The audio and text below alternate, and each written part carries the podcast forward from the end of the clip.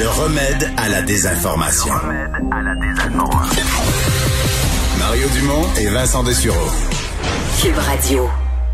Alors, c'est jour de rentrée parlementaire à Québec. Euh, les différents partis d'opposition qui ont fait un peu connaître euh, aujourd'hui leur intention euh, de, oui, critiquer le gouvernement, chercher le ton juste pour le faire dans une atmosphère générale de pandémie.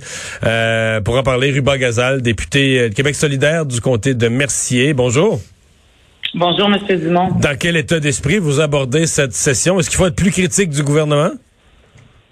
Ben, euh, tout d'abord, moi, je me sens privilégiée d'arriver euh, au Parlement après euh, autant de temps en télétravail. Je compatis avec tous les gens qui sont en télétravail. C'est, c'est pas facile, surtout quand il y a des enfants à la maison. Et vous dites critique, mais en fait, notre travail, on fait ce que les, les Québécois s'attendent, c'est qu'on pose des questions au gouvernement. Les journalistes le font, ils le font bien, mais il y a aussi ce travail d'opposition, de poser les questions sur la gestion de la pandémie, euh, de demander euh, comment en fait mettre tout ce qui il peut être mis en place pour euh, pour qu'on s'en sorte un jour, que ce soit les, les traçages, dépistage, la ventilation dans les écoles, de protéger nos travailleurs essentiels dans les travailleurs et travailleuses essentielles dans les dans le système de santé avec des masques pas juste de procédure, mais les N95, etc. Donc, c'est tous des gestes importants pour nous sortir rapidement de la pandémie. Et c'est ces questions-là qu'on demande avec rigueur et sérieux euh, au gouvernement.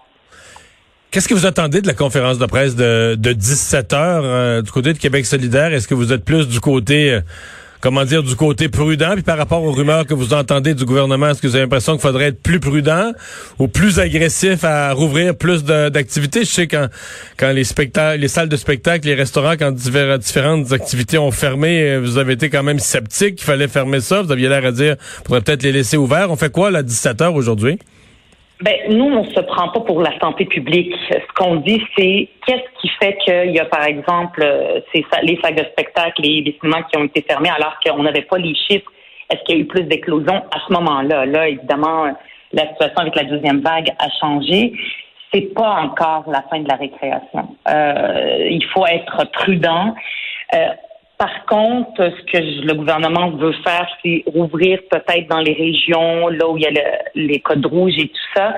Donc ça, on trouve que c'est une bonne chose parce que faire du mur à mur, c'est jamais euh, une bonne chose de toute façon. Donc dans les endroits où c'est possible dans les régions, il faut ouvrir, mais évidemment, le gouvernement il doit faire euh, trouver l'équilibre entre l'assouplissement et la protection des régions parce que là, on voit que les codes descendent, et l'objectif c'est pas qu'ils remontent donc, quand il y a des assouplissements, faut trouver cet équilibre-là, cette mince ligne pour éviter que, la situation se détériore.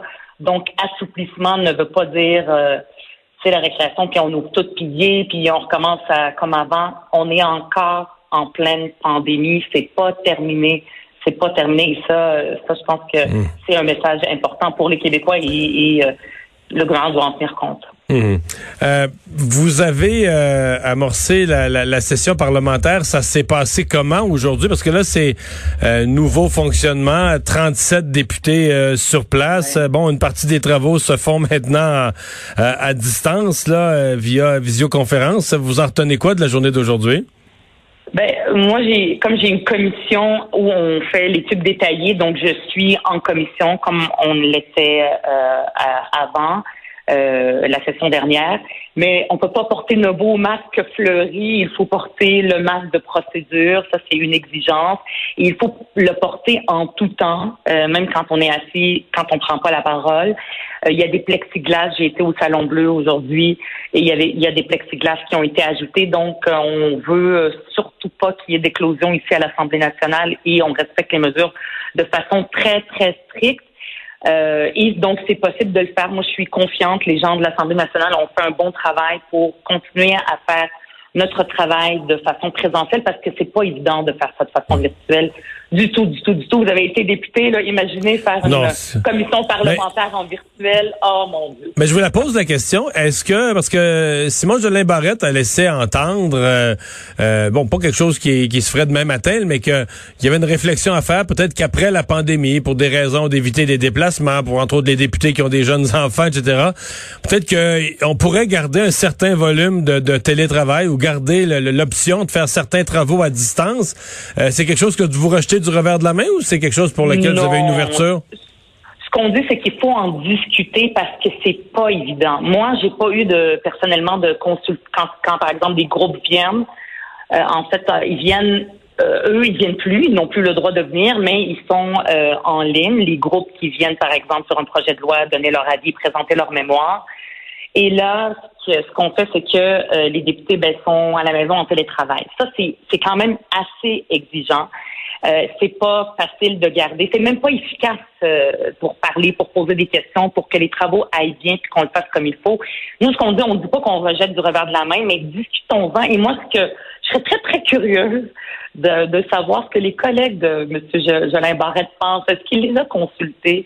Est-ce qu'il leur a demandé... Parce que vous pensez qu'il y a bien des députés de la CAQ qui, vous pensez qu'il y a bien des députés de la CAQ qui sont pas si heureux dans, dans ce télétravail? Ben, c'est pas facile, Ben, je veux dire, pour n'importe quel être humain, je vous disais que je me sentais privilégiée d'être venue euh, à l'Assemblée nationale.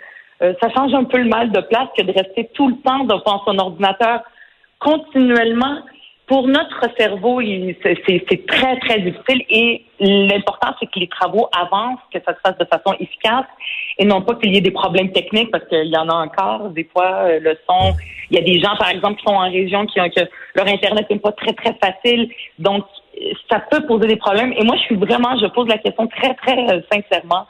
Si euh, M. Jolin Barrette a posé la question, comment, comment ses collègues ont vécu euh, cette expérience-là? Vous avez euh, lancé une idée la semaine dernière parlant du patrimoine euh, du patrimoine bâti ou les, démolitions qui ont été euh, autorisées ou qui ont été personne s'en est occupé ça des, démolitions de certains certains cas de bâtiments qui avaient ou qui pouvaient avoir une valeur historique. vous avez parlé de créer une, société d'État, une nouvelle société d'État, une CEPAC du patrimoine. Parlez-moi de cette idée là. En fait, c'est pas une nouvelle société d'État, c'est la CEPAC qui existe maintenant, qui marche très bien, que les Québécois sont habitués de réserver en utilisant sa plateforme.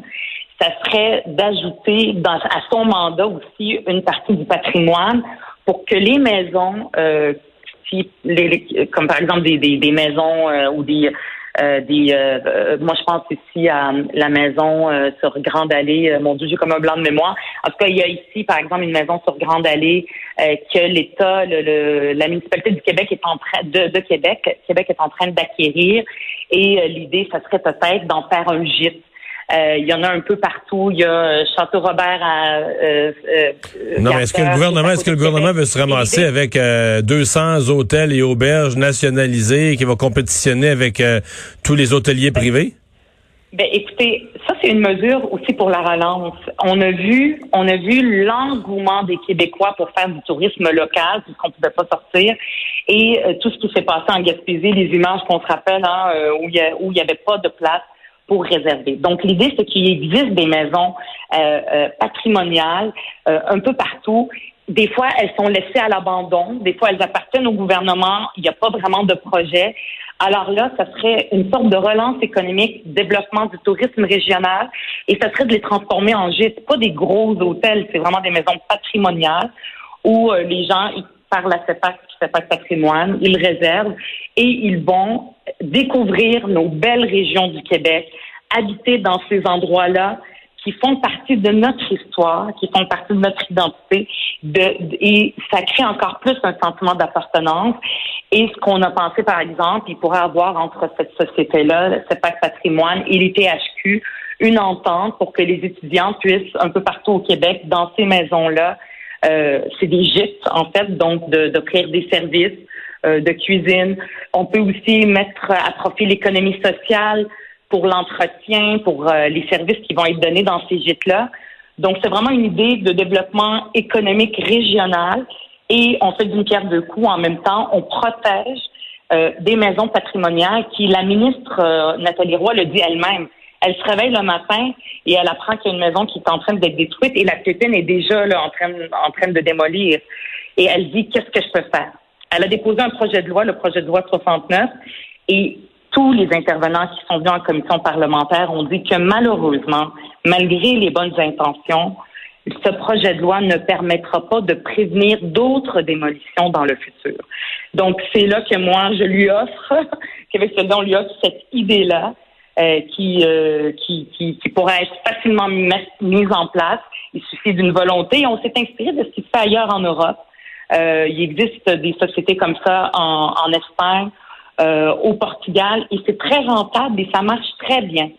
Euh, et ça fait aucunement concurrence euh, au, au, secteur privé.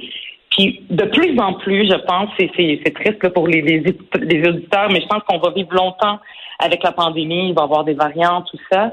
Et donc, on redécouvre, il y a des aspects positifs, c'est de redécouvrir nos visions, faire du tourisme local. C'est qu'on n'a pas fini de voyager localement? non, on n'a pas fini de voyager localement. C'est possible. pourquoi ne pas en profiter puis, puis euh, puis, le prendre avec, euh, avec plaisir. Ruba Gazal, merci d'avoir été là. Au revoir, bonne session. Merci à vous. On va à la pause.